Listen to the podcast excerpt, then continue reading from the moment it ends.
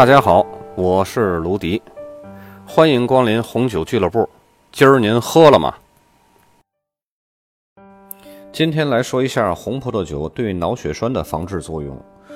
葡萄酒中啊含有白藜芦醇，它是一种植物抗毒素，具有抑制血小板凝集的作用。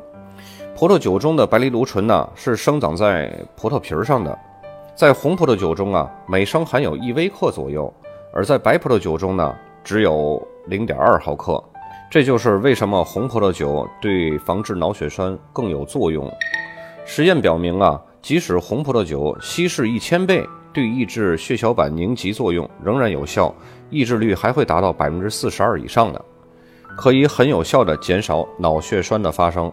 所以各位孝子们，你们要给你们的爹妈多买点葡萄酒，他们多长寿，你们多啃老。今天就到这里，咱们下期再见。